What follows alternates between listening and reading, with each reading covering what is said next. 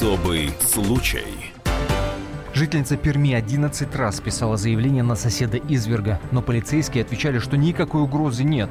И что же в итоге? В итоге он ее убил, причем зверски убил. Разрезал буквально-таки на куски. Что происходит в Перми? Что это за история такая? Почему полицейские никак не отреагировали на зовы о помощи местной жительницы? Как вообще до такого могло дойти? И что за стало причиной, собственно, этого удивительного в кавычках конфликта? Это особый случай в студии Антона Росланов и Екатерина Белых. Особый случай. И у нас на связи Татьяна, сестра, собственно, убитой. Давайте вместе разбираться в этой истории. А, Татьяна, здравствуйте. Здравствуйте, Татьяна. Здравствуйте. Естественно, в первую очередь хочется принести соболезнования. Я понимаю, что не просто об этом говорить, но надо в этом разбираться обязательно, потому что у каждого из нас есть соседи. Каждый из нас, к сожалению, может столкнуться с такой историей. Давайте начнем с самого начала. Татьяна, из-за чего случился, собственно, конфликт у вашей сестры с неким Виктором Меркушевым? А, я хочу сказать, что как такового конфликта вообще не было.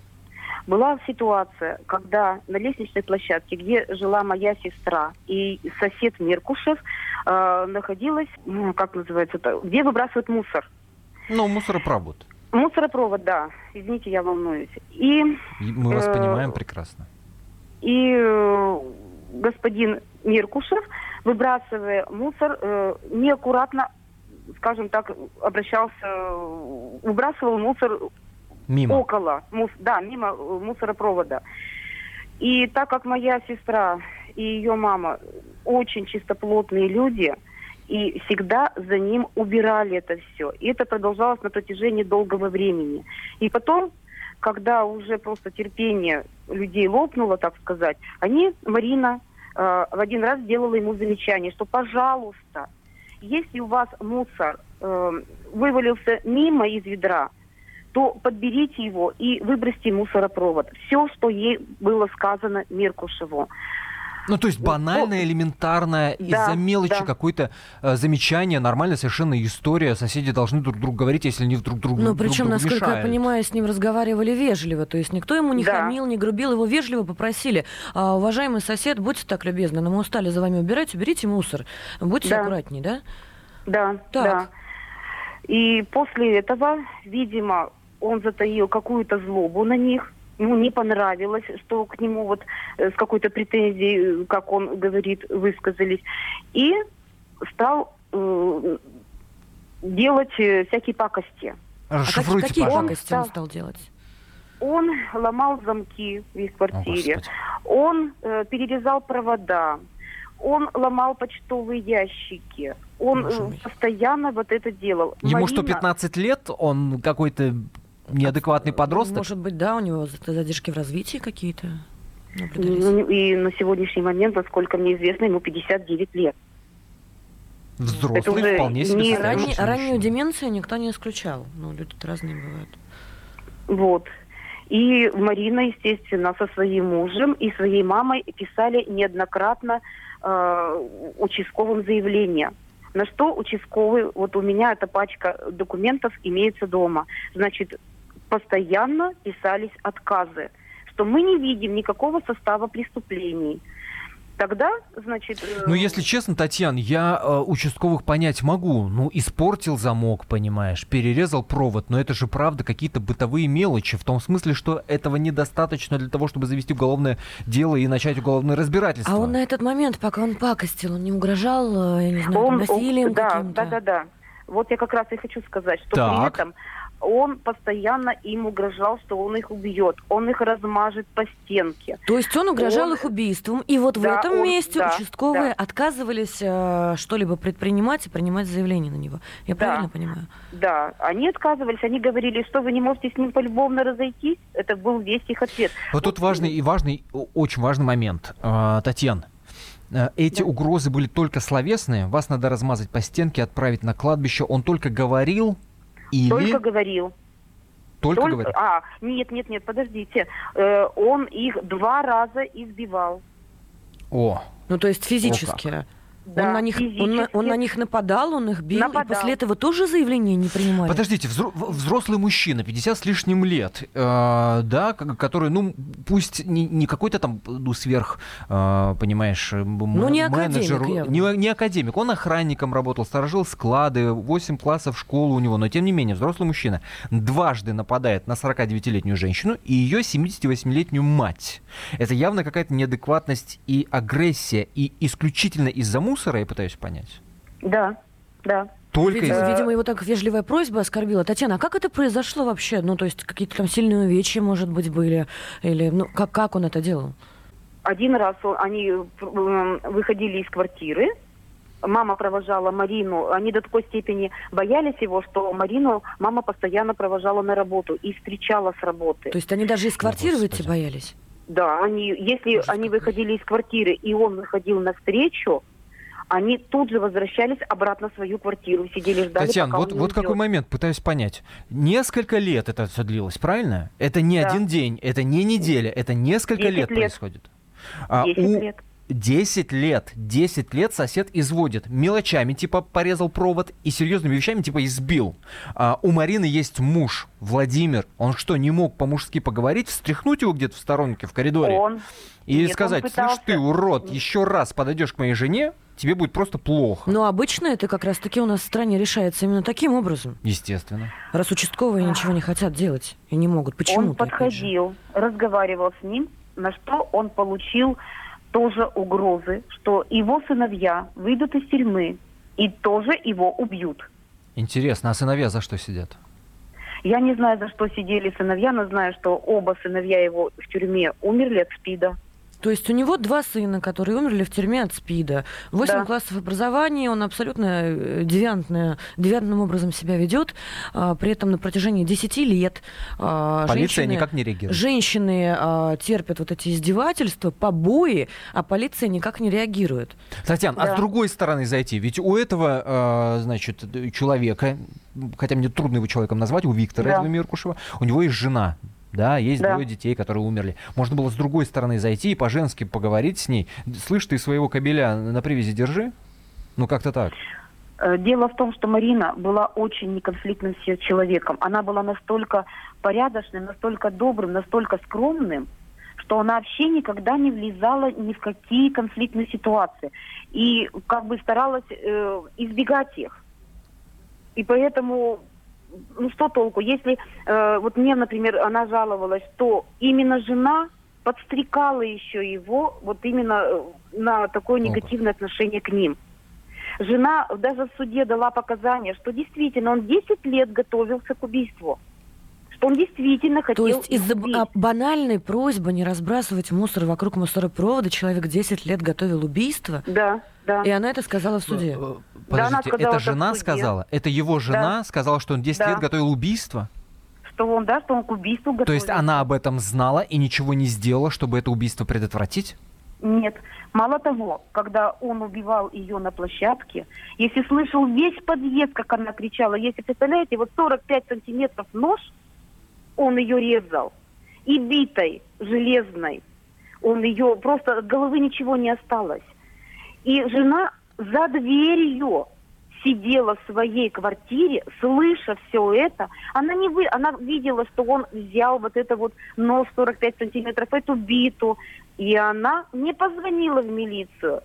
Она никак не предотвратила, она просто сидела и ждала. У нас впечатление, что она от него хотела избавиться. То есть его супруга, его- его супруга Да. в момент убийства просто сидела под дверью слушала, как убивают человека.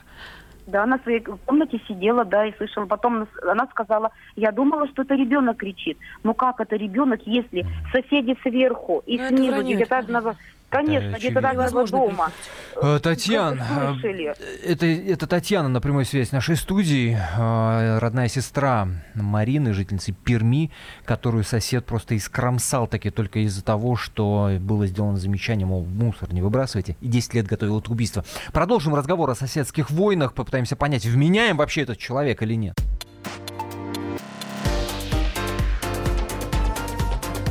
Особый случай. Будьте всегда в курсе событий. Установите на свой смартфон приложение «Радио Комсомольская правда». Слушайте в любой точке мира. Актуальные новости, эксклюзивные интервью, профессиональные комментарии. Доступны версии для iOS и Android. «Радио Комсомольская правда». В вашем мобильном.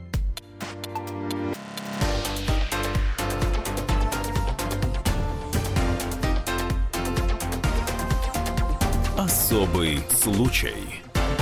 Мой дом, моя крепость. Старая добрая истина. Но как быть, если сосед собственного дома угрожает вашей жизни и здоровью? В Перми неадекватный мужчина убил свою соседку. Жестоко, зверски. За банальное замечание выбросить мусор в мусоропровод. Нанес 23 удара ножом. Подобные случаи соседской агрессии происходят буквально повсеместно и регулярно. Что толкает людей на преступление, на такую бесчеловечную животную жестокость? А самое интересное, почему полицейские бездействуют? Этот мужчина планировал убийство 10 лет. А, с нами сейчас сестра убитой женщины Татьяна. Татьяна, примите, пожалуйста, наши соболезнования в первую очередь. Очень Я соболезную вообще до сих пор горю. не могу, до сих пор вообще, потому что это была самая моя любимая сестренка, настолько это вообще, она, я говорю, она плохого слова в жизни никому не сказала. Настолько была порядочной, что таких людей в наше время вообще нет. Это был просто такой человечек, такой, такого сердца Это Татьяна. А, Действительно очень сложно, трудно это воспринимать, тем более, когда твой близкий родной человек, родная сестра, умирает, погибает таким вот нелепейшим образом. Особый случай. Что любопытно, жена Виктора объясняет его агрессию тем, что он как раз-таки похоронил двух своих сыновей. А судмедэксперты, насколько я понимаю, установили психическую вменяемость подсудимого. То есть по И вот это по- самое по- удивительное в этом деле. Он вменяем. Он Как? вменяемый человек. Может ли вменяемый человек 10 лет вынашивать э, план мести, убийства только за то, что ему сделали замечание по поводу того, что он мусор, понимаешь, кинул где-то не там? И вопрос тогда критериев этой экспертизы, уважаемые господа, кто же тогда невменяем? Давайте попробуем в этом разобраться. Психолог Константин Саркисян на связи с нашей студией. Объясните, пожалуйста, с вашей психологической, вот профессиональной точки зрения, как может быть э, признан вменяемым человек, который 10 лет вынашивал план убийства и таки совершил его. И не просто совершил, а 23 удара ножом. э, бил э, пожилую женщину, ей почти 80 лет. Вторую так и скромсал, что ее хоронили в закрытом гробу. Знаете, а, я не знаю, курсе вы или нет, я сам попал в подобную ситуацию.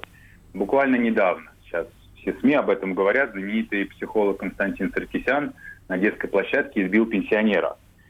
Вот. И со мной произошла такая ситуация, когда взрослый, взрослый мужчина а, произвел, так, знаете, в психологии есть такое понятие эмоциональное насилие. То есть а, у меня жена с детьми играли во дворе. Так. Вот, естественно, то же самое по, по отношению к ней были нападки, да, оскорбления и так далее, и так далее. Я не буду просто вдаваться А почему, по какой причине? Вот мотивация какая? Ну, то есть взрослые люди на детской площадке. Я вам, объясню, я вам объясню. Там, там мелочь, просто была мелочь а, там из-за игрушки а, сломанной. То есть мой сын там как-то повредил игрушку там то ли внучки его. Вот. Хотя там все дети, они, господи, эти игрушки и ломают, и не ломают, Да и и так далее. и понятно, так далее. вообще На что- бывает на детских площадках постоянно Ну, как бы да, мой сын э, столько игрушек выносит во двор, там бесчисленное количество, но... а, он Ну, неважно, ваш форме, сын он, сломал да, он игрушку гру- он- другой да, девочки, он в и ее грубой- дедушка Да, он в грубой форме э, моей супруги стал говорить, ей ты иди сюда, там, и говорит, ваш сын сломал мне игрушку. На что моя супруга говорит, хорошо, окей, я, я готова возместить ущерб, ну, хотя, ну, дурость, ну, окей, ладно. Вот, на, и пошли напад. Я не просто, я не хочу говорить, мы в прямом эфире, и, э, ну, там были оскорбления, унижения, вот, э, и вплоть до того, что он уже как бы намеревался, э, судя по тому, что он стал делать, там, а, как бы физической а, расправой. а, Да, а, Ну, то есть он подходил вплотную к вашей вовремя- жене, ее Да. пихал, толкал. Да, Ну, да. то есть это уже угроза И здоровью он еще был полупьяный. Самое интересное впереди. А, А, он еще и пьяный Да. был. Да, он еще был пьяный. Там уже было доказано медицина. Он был а, в нетрезвом виде. Я не понимаю, почему а, пьяный дед а, а, внучку водит. Ладно, дело не в этом. Она, естественно, пришла ко мне вся в истерике. У меня ребенок всего трясет, а, плачет. Да, я говорю, что случилось? А Она ребенку вашему сколько лет? Скажите, пожалуйста. Шесть лет. Шесть лет. Шесть лет, да. Он там кричал, дядя, не кричите на мою маму и так далее. Ну, это ладно, это ним. Я, естественно, вышел во двор, а, вижу, он такой а, сидит на скамейке. Вот. Я подошел к нему вплотную, и я говорю, встаньте. И он там, иди ты туда-то, туда-то. Я говорю, встаньте. Он, естественно, иди ты, иди ты. Вот, на что получил три удара, а, то ли три, то ли четыре, я точно не помню, ударов в голову. Вот, в лицо. Приехала полиция. Приехала ну, по версии, по версии мужчина, э, вы ударили его 20 раз, и ему наложили 8 швов, и у него сотрясение Это, мозга. Поверьте, поверьте мне, а если бы я ударил бы 20 раз, ему бы потребовалась госпитализация. Вот мне тоже так кажется. 20 раз в голову, Вот. простите. Я ну, труп 20 раз сразу. в голову, да. А, Это, ну, это, представляете, вот вы себе вот сейчас представьте, вот человек, и ты 20 раз его бьешь. По времени сколько и так далее, и так далее. Плюс... я Ну, неважно. не П-. Понятно, вы, вы подрались. Да. Так, и что? Да, мы подрались, Ближе к причинам вот. просто хочется, Я, да. естественно, приехал а, в полицейский участок, а, ну, писать заявление, там, объяснительное и так далее, и так далее. Вот, все написали, все, проходит время. Естественно, СМИ вбрасывают, что а, я ударил пенсионера. Я решил провести свое собственное расследование и просто узнать, что это за человек, что я его первый раз вижу во дворе. Я Ничего приезжаю к пенсионер, участковому. Да, я приезжаю к участковому, и вот здесь вот самое интересное начинается, потому что это абсолютно идентичная история, которая произошла в Перми. Мгм. И мне участковый рассказывает, говорит, во-первых, Костя, он не пенсионер, ему 45 лет. Во-вторых, у него Да, более 45 лет это 50 уже не пенсия, и совсем не пенсия, даже далеко не пенсия. И он мне говорит, у- на него более 50 заявлений от жены и от дочери. Он дочь отправил с ножевым ранением в тиран, больницу. Да, Домашний он тиран. дочь пырнул ножом. А он периодически избивает свою жену. У него судимость за нападение на сотрудника полиции. А он намеревался взорвать Ну и что, дом и он газом. тоже вменяем, получается? Он тоже И мне вменяем? участковый говорит, ты понимаешь, мы ничего не можем сделать. Ну Вот что значит, ничего. участковый ничего не может делать? А зачем они тогда вообще существуют-то? Давайте их Я вам распустим. объясню. А я вам объясню. А что он может сделать? Он не создает закон участковый. Мы не можем как бы на них возлагать какие-то надежды. Он просто а, защищает закон. Что Подождите, подождите, и это, это, не менее, это я хочу 116 понять- я статья хочу Уголовного понять- кодекса Российской Федерации. А зачем нам тогда Про, уголовный про кодекс? вменяемость хочу понять, Константин. Вот такие люди, вот тот пенсионер в кавычках 45-летний, кото- на которого вы напали, э, который напал на вашу жену, и вот этот мужчина из Перми, который разрезал практически на куски свою э, соседку из-за мусора, не там брошенного. Как эти люди могут быть вменяемыми? Вот объясните мне, как можно признать такого человека вменяемым в принципе? Невозможно. Что это за экспертиза? Невозможно. С чистой человеческой точки зрения, да и с психологической, это патология. Тогда что-то не так с нашей судебной э, медицинской Да. экспертизой или что? Да, да. Потому что когда тебе а, полицейский говорит с человеческой точки зрения, Костя, мы тебя понимаем, но у нас такой закон, мы не можем ничего с ним сделать. Признать его невменяемым мы тоже не можем. Я говорю, ну вы что хотите, чтобы он зарезал кого-то на детской площадке? Вы понимаете, что социопат гуляет на детской площадке? Ну так а он На рано или поздно все равно площадке. кого-нибудь зарежет или убьет, если он социопат и Вот, психопат. А вот, почему так вот в этом-то получается? вся фишка. Вот, вот и зарезали женщину, понимаете? Вот тогда закон говорит, ну все, это убийство, да, все по подсаде. Но мы что должны ждать, когда социопат на нашей детской площадке кого-то зарежет, какую-то женщину с ребенком? Этого человека даже не остановила моя супруга, на которой, у которой в руках был годовалый ребенок. Понимаете? Это нормально? Нет, это ненормально. Вы нас э, с Катей убеждаете во мнении, что проблема на самом деле такая серьезная и глубинная в качестве этой самой экспертизы. Как человек может быть вменяемым, да? Но с другой Здесь, стороны, но с другой здесь- стороны, здесь вот две признали бы его невменяемым, то получается какой с него, собственно, спрос? А он псих. Вы знаете, я вам Какой скажу, спрос? признали Ведь бы его невменяемым. Почему никого не волнует, что у нас вообще-то Вот- существуют а, дурдомы, простите, Я которые про, это, я про это и говорю. Я А про почему это и говорю. Он в отправляется в сидят? дурдом, и при этом он не сидит, получается. Вы понимаете, Вот его отправят в дурдом, его полечат там, но его потом выпустят из этого дурдома, и он выйдет озлобленный за то, что я из-за вас сел в дурдом. Он найдет на ком это... а, вы- вы- А из тюрьмы он выйдет бе- белым и пушистым. И из тюрьмы Нет же, он конечно. выйдет. Это, это вот эта ситуация не сколько в, а, в судебной а, медицинской экспертизе или в законодательстве. Это психология, это, это человек. Это человек рос при, в таких предлагаемых обстоятельствах. Возьмите собаку и воспитывайте ее дома и Ну, кормите ее простите, человек, который может а, на детской площадке, но опять же зарезать другого человека, это уже, ну, на мой взгляд, да, может быть, у меня что-то с этикой, это не человек. Предлагаю альтернативу. Давайте Да, психопатов лечить электричеством. Неплохо. Ну, это, это все, это, знаете, это, это патовая ситуация. Это патовая ситуация, потому что здесь надо уже зрить в корень. Ну а вот получается как- тогда как даже на вашей мир, ситуации, да, единственный способ защититься от э, социопатов и психопатов это превентивные меры. Ну то есть что с ними сделать? Что-то первым? Так у нас, простите, пожалуйста, а, порядок э, дел по превышению самообороны вообще космический. Мы по факту вообще друг, э, друг друга и себя, и свою семью защищать-то не можем, права не имеем. Потому Вот что я тогда получается вы агрессор. Продавать Я квартиру, ехать жить в другое место. Понимаете? Либо покидать страну, где вот а, социопат может гулять а, во дворе, и ему ничего Ну, не может, будет. не страну, может хотя бы поменять там город или улицу. Константин, А спасибо большое. Э, Константин Саркисян, психолог, который попал чем-то в похожую ситуацию, которая происходила в Перми. В Перми, напомню, 11 раз женщина писала заявление на соседа изверга, но полицейские отвечали, что угрозы никакой нет, а он в итоге ее убил. Еще и на мать ее престарелую напал. И много вопросов возникает по поводу работы полицейских и, в частности, участковых. Вот участковому мы после небольшой паузы и позвоним.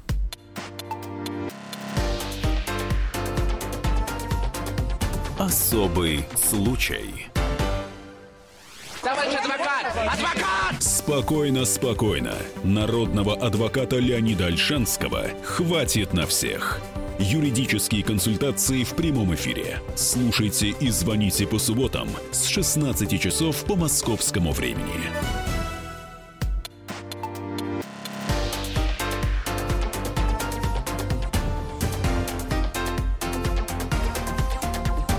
Особый случай. В Перми женщина 11 раз писала заявление на соседа изверга, но полицейские отвечали, что угрозы никакой нет, а он в итоге ее разрезал буквально-таки на куски. Именно эту историю мы разбираем в студии Антона Росланов и Екатерина Белых. Мы обещали дозвониться, собственно, до участкового, которому так много вопросов. Дескать, ребята, а что же вы ничего не делаете? И вообще, если у вас полномочия хоть как-то реагировать на заявление жителей. Но, понимаешь, на бегу участковый нам ответил, что не могу, не могу, дежурная часть меня вызывает, разрывает на куски, и, и это я намеренно делаю на этом акцент, потому что в другом смысле разрывает на куски.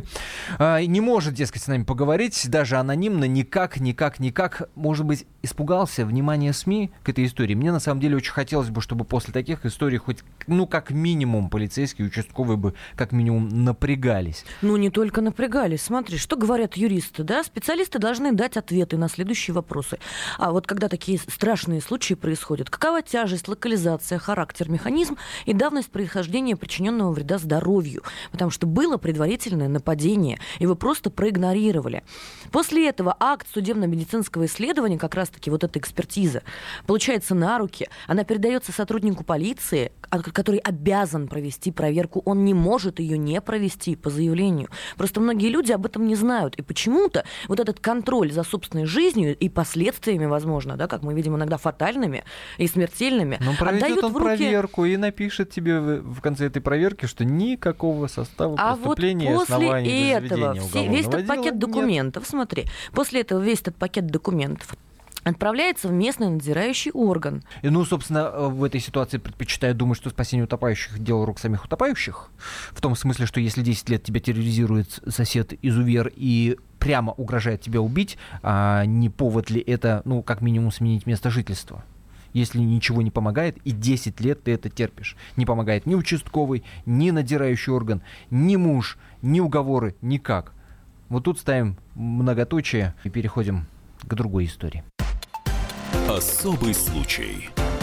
Собственно, из Перми в Казань. В Казани произошла история тоже потрясающая своей бесчеловеческой, скажем так, начинкой. 92-летнему участ- э, участнику Великой Отечественной войны Юрию Величко казанские коллекторы пообещали, цитата, засунуть паяльник в одно место за долги по ЖКХ. Сумма там натикала порядка 40 тысяч рублей. И несмотря на то, что он ветеран, участник Великой Отечественной войны, ни о каком человеческом отношении речи, в общем-то, не идет. Но подробности у нашего корреспондента в Казани это Алина Габдулина. Алина, здравствуйте. Привет, Алина, здравствуйте. Здравствуйте. Вы, я так понимаю, Алиночка, я так понимаю, что вы общались э, с этим многоуважаемым человеком, которому на самом деле мы в пояс с Екатериной Белых кланяемся за то, что он свою жизнь и здоровье положил, чтобы мы с вами все жили счастливо. Этому 92-летнему участнику Великой Отечественной войны Юрий Величко. И сама фамилия говорит о величии человека этого.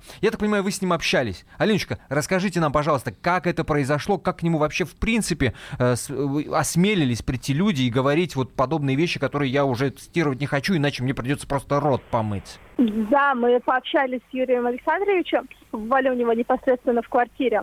Вот. И эта история не оставила равнодушным буквально никого в Казани. Потому что управляющая компания заявила, что у фронтовика, отмечу инвалида первой степени за пенсионера города, за коммунальные услуги долг составил 45 тысяч рублей. Однако сам мужчина говорит то, что ну, такого долга не было, и то, что все он платит вовремя, и, собственно, точно по счетам. Вот. Скажите, пожалуйста, Алиночка, а как тогда получился этот зазор? Вот вы разобрались в том, как натикала эта сумма, если э, уважаемый Юрий Александрович, а у нас нет оснований ему не верить, Вообще да, говорит, что каждый месяц исправно он свою коммуналку выплачивал? Ну, на эту тему сейчас разбирается Следственный комитет, собственно, судебные приставы, но на данный момент долг уже списан мэрией, поэтому, собственно, переживать уже Юрию Александровичу не за что. Вот, остается только выяснять, откуда все-таки управляющая компания решила взять вот такие вот деньги. Пока ответа на этот вопрос нет. А да, я правильно понимаю, долг? что управляющая компания просто вот этот долг перепродала коллекторам? Или как? Да, Или кто они, эти люди да, вообще? Они... Кто это такие? С паяльниками размахивают. А, да, до этого а, ком- компания дважды выключала свет и электричество, собственно, в доме пенсионера, и он жил ну, буквально как крот, если можно так выразиться. Вот. А после она передала это дело непосредственно коллекторам, которые звонили, которые угрожали. А название и... управляющей компании, Алин, есть? И вот этой вот коллекторской конторы можете озвучить? Мне вот очень интересно. Это управляющая компания авиастроительного района города Казани. Коллекторов вот сейчас тоже ищут, потому что как бы управляющая компания говорит, что она здесь не при чем, и то, что коллекторы, то есть пришли просто трое мужчин, Алина, а, а вы уверены в том, что это коллекторы, а не мошенники, которые вот прикрываются в коллектором? В этом сейчас тоже, собственно, разбирается судебный комитет. То есть как пенсионеры, они представились как коллекторы и требовали с него вот определенную эту сумму, 45 тысяч рублей. Ой, как а, я спасибо. надеюсь, что казанские следаки вот этим коллекторам расскажут про паяльник в том месте, куда они пенсионеру обещали его засунуть. Спасибо да, большое, но... А, Алина Габдулина, наш корреспондент в Казани, которая продолжает разбираться с этим делом. Нам действительно очень хочется выяснить, а, что это были за люди. И если удастся, конечно, в глаза посмотреть, хотя бы следователи смогут это сделать. Я напоминаю, разбираемся мы в истории а, из Казани, где ветерану участнику Великой Отечественной войны Юрию Величко коллекторы обещали э, засунуть паяльник в одно место. Это цитата, простите, за долги по ЖКХ, которые им перепродала, собственно, управляющая компания. Мы услышали главное от Алины, что вроде как э, эта ситуация разрешается. Пришла мэрия, сказала, мэрия, да, вот они подарили бутылочку коньяка, сказали, вообще молодец, мы все долги спишем. И слава богу, но меня-то удивляет другое, что это же какие-то люди, правильно? Это же не какие-то Иваны безродные, они так, пришли того, к этому ветерану и стали ему угрожать. Вот что трое интересно. мужчин, трое мужчин, которые представляются коллекторами, да, мошенники они или нет уже. Действительно нужно разбираться Следственному комитету, сколько там от пяти дают. Вот там про паяльники, я думаю, хорошо им объяснят тоже. Собственно, и, и поэтому возникают вопросы, как вообще в принципе можно было допустить такую ситуацию. Слава богу, она вроде как разрешается благополучно, но вопросов к тем же самым коллекторам, извините, огромное количество. И мы дозвонились до человека, который в данный момент и сейчас с этим самым коллектором работает. Естественно, анонимно человека мы не называем, даже не говорим, в какой регион мы звоним. Только на этих условиях человек согласился с нами пообщаться. Но я надеюсь, что сможет ответить за всю коллекторскую братью. Здравствуйте. Здравствуйте. Добрый день. Вы можете себе представить, вот вы знаете, да, эту историю в Казани, к ветерану приходят коллекторы, получается, ваши коллеги, и говорят, слышь, мужик, мы тебе паяльник в задницу засунем, если ты 45 тысяч своего долга за ЖКХ не вернешь. Это как вообще нормально? А, вас такими, человек, ветеран э, войны, вас такими 92 способами, э, так сказать, обучают долги выбивать? Ну, для начала начнем с того, что у меня высшее юридическое образование, поэтому я прекрасно понимаю ответственность за те слова, которые я могу произнести клиенту на этапе взыскания долга. А зачем То, вы с что- высшим юридическим образованием пошли работать в коллекторы? Ну, жизнь по-всякому разворачивается, и, скажем так, выпускников юридических факультетов гораздо больше, чем юристов действующих. Ну так это получается что? Это люди не юристы или просто берега перепутали? Поймите правильно, сейчас категория коллекторов, которая, ну, будем говорить, основная, которая на этом, будем говорить, рынке услуг, она все-таки обладает пониманием ответственности, знаниями уголовного кодекса. И, ну, как бы то ни звучало, все равно э, какими-то морально-этическими нормами. Те, э, вот этот Но в это случай, очень который- трудно поверить, на самом деле, после вот подобных историй, если честно. А, знаете, эти истории периодически всплывают там раз полтора-два года. Помните ту историю, когда коллекторы там кидали бутылки зажигательной Да, зажигательной смесью смесью в квартиру, где э, спал Да-да-да. малолетний ребенок.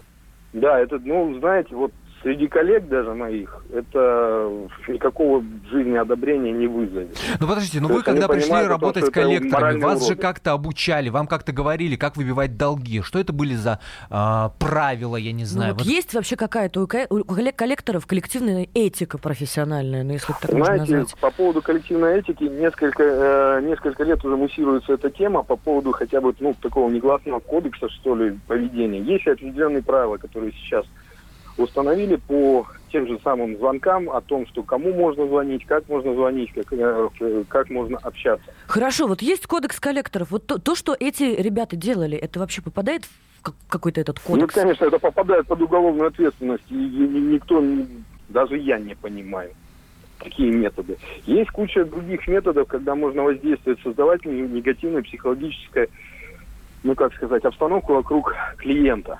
Например, А, как? Но ни в коем случае она не должна переходить в норму уголовного права.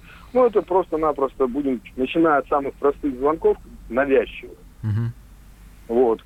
До приезда, например, к нему на работу там или приезда к нему по месту жительства. Это не запрещено законодательством. Ну, по крайней мере, если это не переходит никакие рамки. Ну, то есть что, приехать постоять коллектор может, и все? Ну, приехать, допустим, довести человека о том, что у него возник такой-то долг, что как он планирует этот долг гасить. Вплоть до того, что даже разработать с ним какие-то механизмы погашения этого долга. Мне очень хочется, Потому чтобы что на контрасте, простите, бывают. пожалуйста, Есть- мне очень хочется, чтобы на контрасте вот на- с нашим разговором, с анонимным коллектором, да, ну, спасибо на самом деле вам, что вы Да, спасибо. нашли возможность об этом говорить, что прозвучал, собственно, рассказ пенсионера, того самого а, Юрия Александровича Величко из Казани, которому угрожали коллекторы за долг в 45 тысяч за ЖКХ, как он рассказывал, как, как он общался с коллектором, вот просто для контраста, что называется. Начинают звонить, угрожать, что мы тебе туда, да мы тебе сюда. И вот, вот все, значит, угрозы. И днем, и ночью звонят это оттуда. И письмо мне прислала директор Сафина. Я приехал к этим ребятам, вы знаете, я фронтовик, ребята, поэтому вы меня паяльниками этими самыми, э, я похуже видел все это дело. Все. Оставьте меня в покое, не трогайте. И вам легче будет, и мне то же самое. Что Они меня оставили в покое, больше не стали, не стали трогать. А потом дальше вот тут уже были, конечно, хулиганские совсем с их стороны действия. Они вывесили в подъезд, да, на, на дверь подъезда со стороны улицы, вывесили долг мой, сколько я должен. И он там дня два или три висел, потом смотрю, ко мне приходит звонок сюда. Я вот открываю дверь, смотрю, там три человека, такие молодцы стоят. И прямо сходу, дед, давай деньги. А тебя долг вот такой вот. Ну-ка давай деньги, а то мы тебя сейчас тут устроим в квартире, будь здоров ты, это самое все. Но я посмотрел, что это такая э, команда весьма и весьма неприятная. Я говорю, ребята, сейчас деньги у меня уже готовы, для вас сейчас же даю. Пришел сюда, взял баллончик, у меня баллончик с нервно-паралитическим газом есть. Ну, я подошел и им, так сказать, в, в физиономии им этим самым газом этим самым дал. Ну, они по лестнице летели, конечно, кувырком, прямо еле-еле убежали. Но больше меня не трогали. Это Юрий Александрович Величко, тот самый ветеран из Казани. Мы продолжим через несколько минут. Не переключайтесь.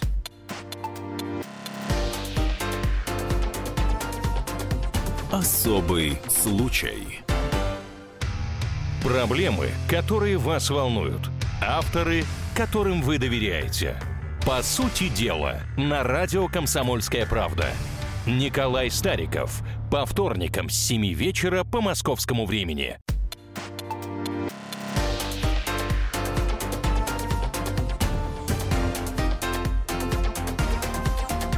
Особый случай. Казанские коллекторы пообещали 92-летнему участнику Великой Отечественной войны Юрию Величко засунуть паяльник, простите, в одно место. За долги по ЖКХ. Фронтовик живет в двухкомнатной квартире в старом доме, где нет горячей воды. С мая 2008 года по февраль 2009 в здании проводился капитальный ремонт. Всех жителей временно переселяли в квартиры резервного фонда.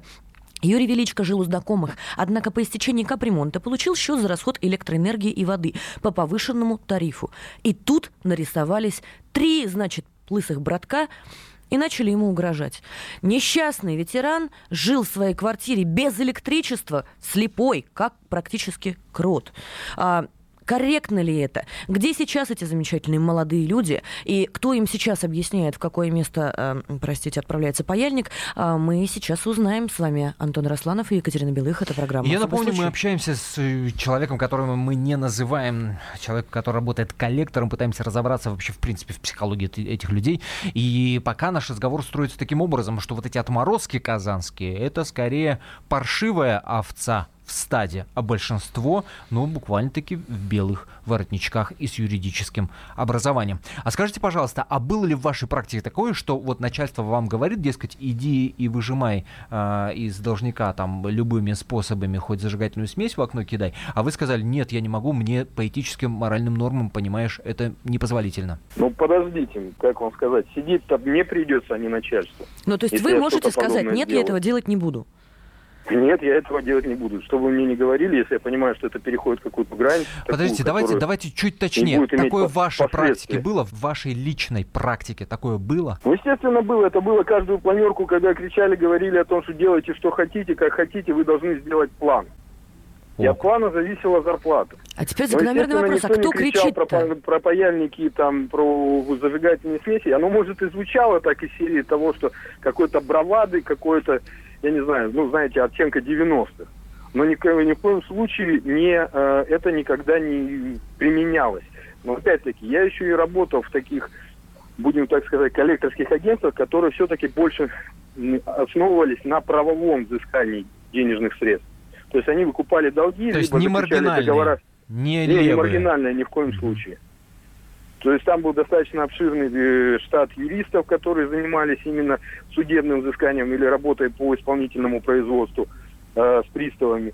Был штат э, тех же самых операторов, которые названивали, ну и, естественно, был штат тех людей выездных, которые приезжали, общались глазу на глаз, э, задавали вопросы, почему у человека случилась такая ситуация, что он не может оплатить тот или иной долг как выходить он планирует из ситуации.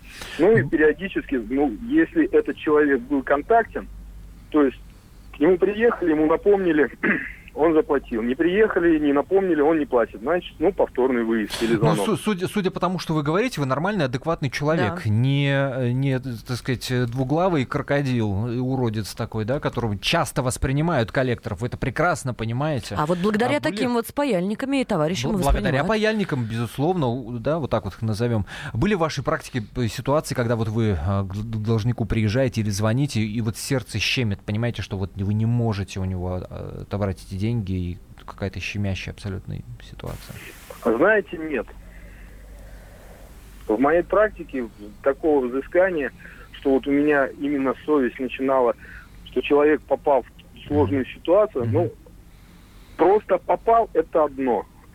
Ему предлагалось там вплоть до того, что там рассрочки, э, там те же самые там а он просто варианты... платить не хочет, да? Он просто борзый Ну такой. да, Все вот такие большая вот часть, большую часть, на кого вот приходилось уезжать, это люди, которые просто, ну, будем говорить, подзабили.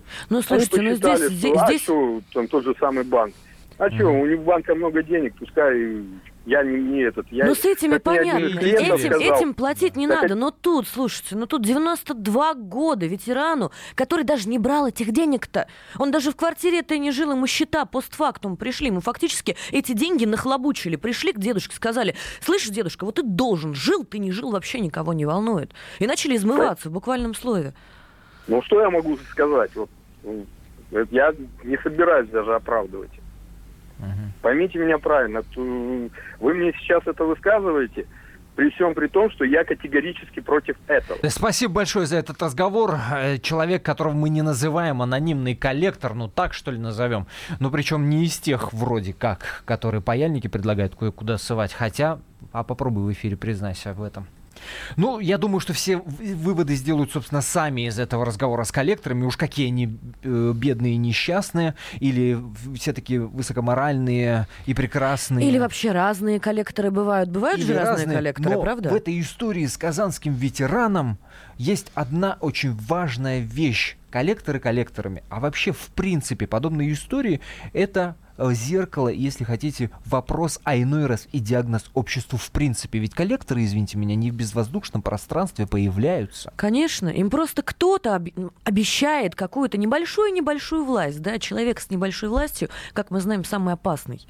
И вот здесь мы подбираемся к сути дела, а по сути дела так называется программа, которую ведет Николай Стариков, писатель и историк. И очень хочется с Николаем обсудить, собственно, а действительно ли это диагноз нашему обществу, когда э, коллектор, да кто бы то ни было, может прийти к ветерану и сказать ему, мы тебе сейчас паяльник засунем в задницу, заплати нам 45 тысяч рублей. Так диагноз это обществу нашему или нет? Я бы сказал, что это не диагноз обществу, а диагноз тому направлению, куда общество движется и тем ценностям, которые поднимаются на флаг.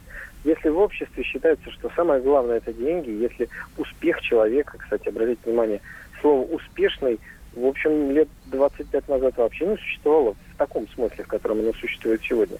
Так вот, если успех человека меряется исключительно финансами, то такие цели и ставят перед собой различные люди. Ну и дальше они их уже достигают в меру своей, что называется, испорченности. Вообще профессия коллектора это профессия такая бесчеловечная, жестокая. Мне кажется, только особые люди могут этим заниматься. Ну и вот теперь берем с одной стороны цели общества это деньги, с другой стороны не лучших представителей нашего общества. Вот мы и получаем такие безобразные картины. Они, конечно, раньше были невозможны, потому что были ценности, которые были выше, чем ценности материальные. Победа, э, готовность к самопожертвованию, так присущая русской и советской культуре тоже. Вот все это было выше, чем материальные ценности. А Окей. теперь многолетняя пропаганда именно материальных ценностей, она дает вот такие свои ядовитые исходы. Николай, ну хорошо, ну, допустим, вот эти вот э, люди с э, подобными ценными, ценностями находятся на уровне животных. Но неужели им самим-то не страшно, что придут такие же, как они, и им же паяльник их засунут туда, куда они То есть ветеранам и, обещают? Инстинкт самосохранения. Ну неужели ничего не боятся? Ну, вы знаете, я думаю, на столь отдаленные философские темы они даже не задумываются. Простите, а Уголовный кодекс задача. Российской Федерации куда мы отменили-то? Ну, вы знаете, в данном случае действующие лица очень похожи на бандитов, и методы они бандитские используют. И я не исключаю того, что у них и прошлое было, так сказать, с определенным душком. Но мы сейчас с вами говорим даже не про конкретного человека, а про общую ситуацию. Вот мне кажется, что здесь, конечно, Основная проблема заключается в том целеполагании, которое в обществе вообще существует. Мы переняли западные ценности. А западные ценности звучат очень просто. Деньги любой ценой. Все. Смотрите, какие герои в фильмах. Воры, э, наемные убийцы, э, жулики. Ну, банкиры – это вот самый, как говорится, безобидный вариант. Но вы можете вспомнить западный фильм про труженика села, который честно работает – про рабочего завода какого-нибудь. Нет, таких вообще не существует. Значит, э, это все и приходит в голову каждому человеку. Неважно, как я зарабатываю деньги, важно, чтобы я их заработал. Николай, спасибо огромное. Николай Стариков был на связи с нашей студией. А, программу «По сути дела» слушайте а, каждый понедельник в 19 часов. А, спасибо огромное. После этих важных слов, которые Николай Стариков произнес в нашей программе, в программе «Особый случай», мне очень хочется, чтобы прозвучала столь же важная песня, которая, ну, у каждого, я думаю, в, на, в нашей стране вызывает какой-то отклик. И если после нашего эфира у, хоть у кого-то возникнет желание своим детям, внукам, э, я не знаю, рассказать о ветеране, который есть в каждой семье в нашей стране, рассказать о его подвиге, о том, как непросто ему доставалась победа за счастье нашей страны, мне кажется, мы все сделали не зря. Темная ночь только пули свистят по степи, Только ветер гудит в провода, Тускло звезды мерцают. В темную ночь Ты, любимая, знаю, не спишь И у детской кроватки тайком Ты слезу утираешь Как я люблю глубину твоих ласковых глаз. Как я хочу к ним прижаться теперь губами ночь разделяет любимая нас И тревожная черная степь пролегла между нами.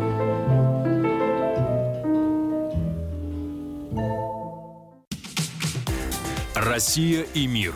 Экономика и политика. Народ и власть. Это глав тема. Всем привет! Я Илья Савельев. Вместе с Михаилом Юрьевым и Михаилом Леонтьевым мы ведем главное аналитическое шоу страны. В эфире радио «Комсомольская правда» мы говорим о главном, о том, как должно быть и почему иногда получается по-другому. Программу «Глав тема» слушайте каждый четверг с 8 вечера по московскому времени.